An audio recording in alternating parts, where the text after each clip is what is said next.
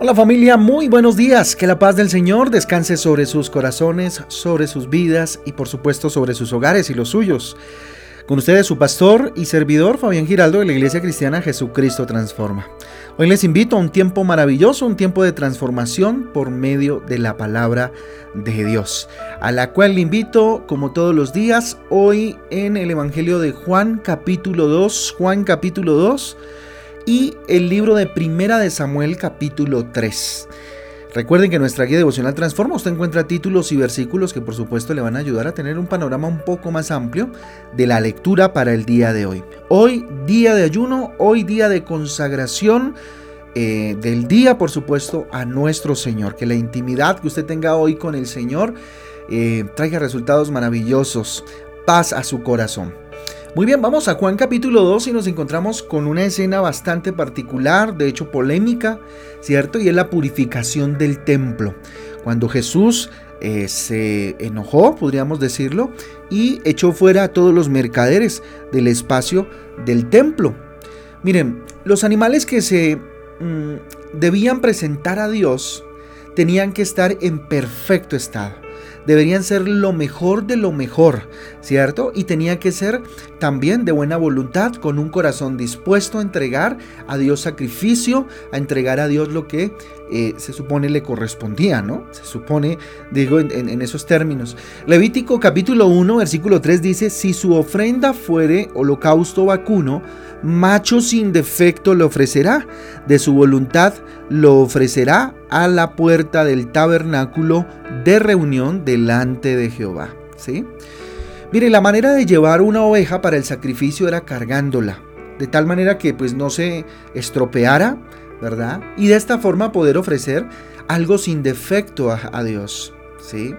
Además, eh, debían de eh, cuidarse mucho, ¿sí? Estos animales para entregarle a Dios eh, algo sin defecto. No solamente en ese momento, sino desde que lo empezaron a criar, ¿cierto? Toda la crianza y, el levantar ese animalito. Los mercaderes llevaban muchos animales, o sea que era obvio que ya no lo podían... Eh, que ya no los podían, digamos, llevar con el mismo cuidado. Siempre llegaban mayugaditos, ¿cierto? Los llevaban muy posiblemente en, carretas, qué sé yo, eh, se golpeaban, se mayugaban, bueno, en fin, hasta perniquebrados muy, muy seguramente, ¿sí? Y Jesús encontró que la gente ya pues eh, no llevaba el animal, ¿no? Como que no iban con la misma intención, con la misma intencionalidad, con el, mismo fervor, con el mismo corazón, ¿no?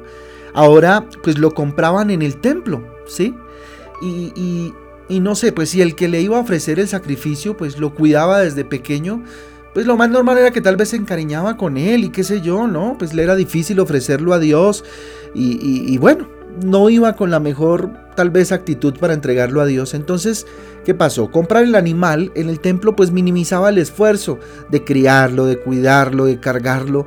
Posiblemente se pedía hasta rebaja por el, por el animal o por lo que se estaba comprando y definitivamente lo que pues se le ofrecía a Dios ya no terminaba siendo lo mejor, ¿sí? Eh, ya era como una tradición. No por, el, no por el animal cuando me refiero a, lo mejor, ¿no? O por, el, o por el animal estar lastimado, sino por la forma en cómo se adquiría. ¿Sí? Ya no se llevaba algo que uno había hecho, digamos, con sus propias manos, más o menos, ojalá y me entiendan, sino algo que había adquirido y que de hecho está muy posiblemente se pedía rebaja y como que se regateaba y todo en el templo, o sea, ¿a, a qué nivel de comodidad se llegó? Y fíjense que hoy en día hay muchas personas que para congregarse buscan comodidad, que para ofrendar a Dios, diezmar a Dios como usted lo disponga, buscan la mayor comodidad, ¿cierto? Entonces, no les importa tal vez aprender a agradar a Dios, ¿cierto? Lo único que nos interesa pues es encontrar eh, lo mayormente cómodo, ¿cierto? De nuestra búsqueda de Dios, ¿sí? No nos alabamos a Dios, no le entregamos a Dios lo que, lo que merece, porque nos resulta más cómodo hacerlo, pues a la manera que creemos nosotros debe ser, ¿sí? Y esto pasó. Ellos creían que estaban cumpliendo, ¿cierto? Al llevar al animalito, así fuera comprado, así fuera mayugado, así solo hubiera costado un dinero y listo. Entonces, esto le molestó en gran manera a Jesús. Mire lo que dice el versículo 14 y versículo 15 de Juan 2. Y halló en el templo a los que vendían bueyes, bueyes, ovejas y palomas, y a los eh, cambistas allí sentados.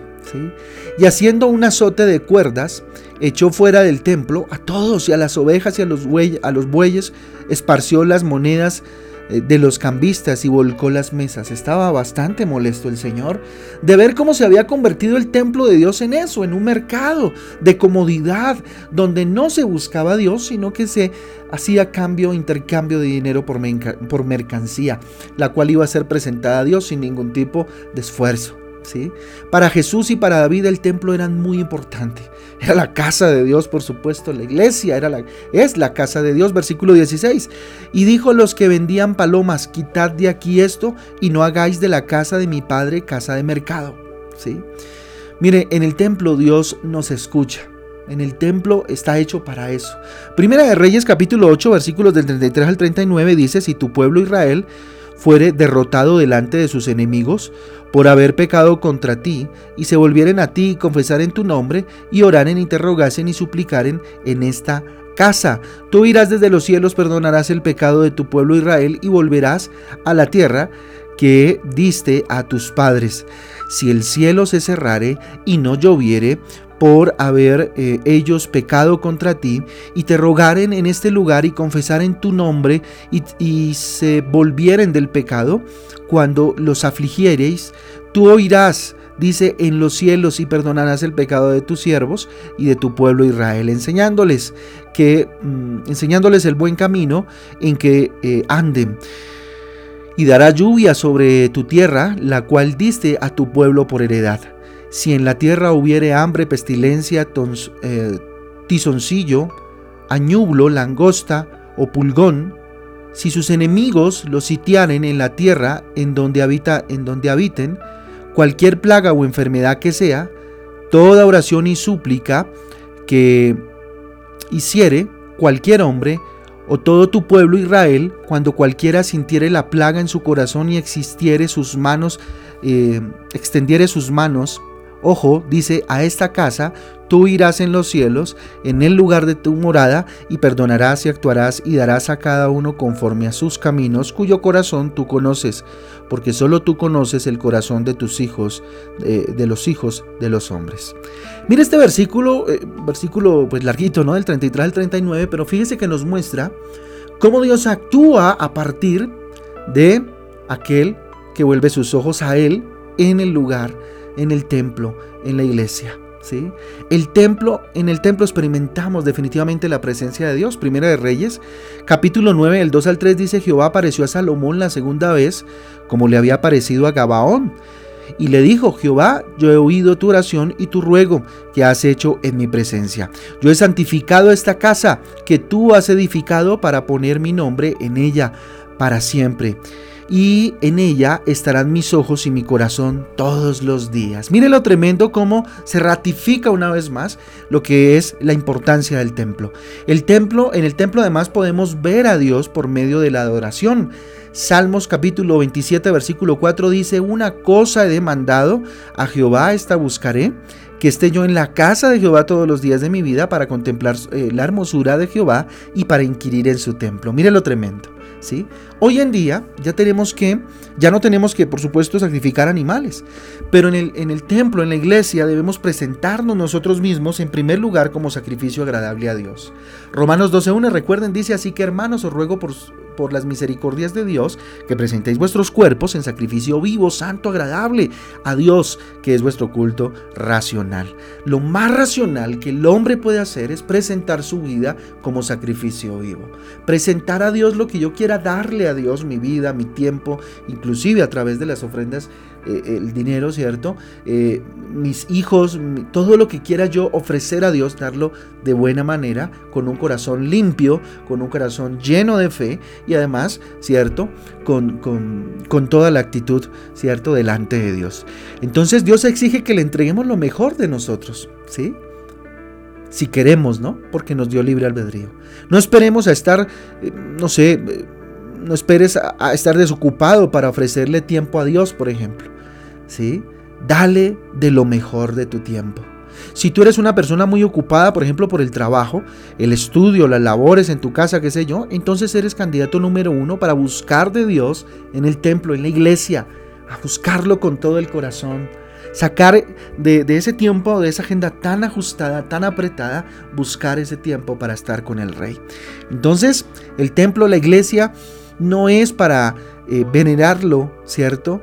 Eh, el templo como tal, pero sí para respetarlo como el lugar de encuentro con Dios. Es un lugar de encuentro con Dios y debemos respetarlo como tal. Vamos a orar entonces. Bendito Dios, te damos gracias por tu palabra, Rey eterno. Gracias Señor por lo que hoy nos enseñas a través de lo que Jesús hizo en este lugar, papá, en tu templo, en tu casa.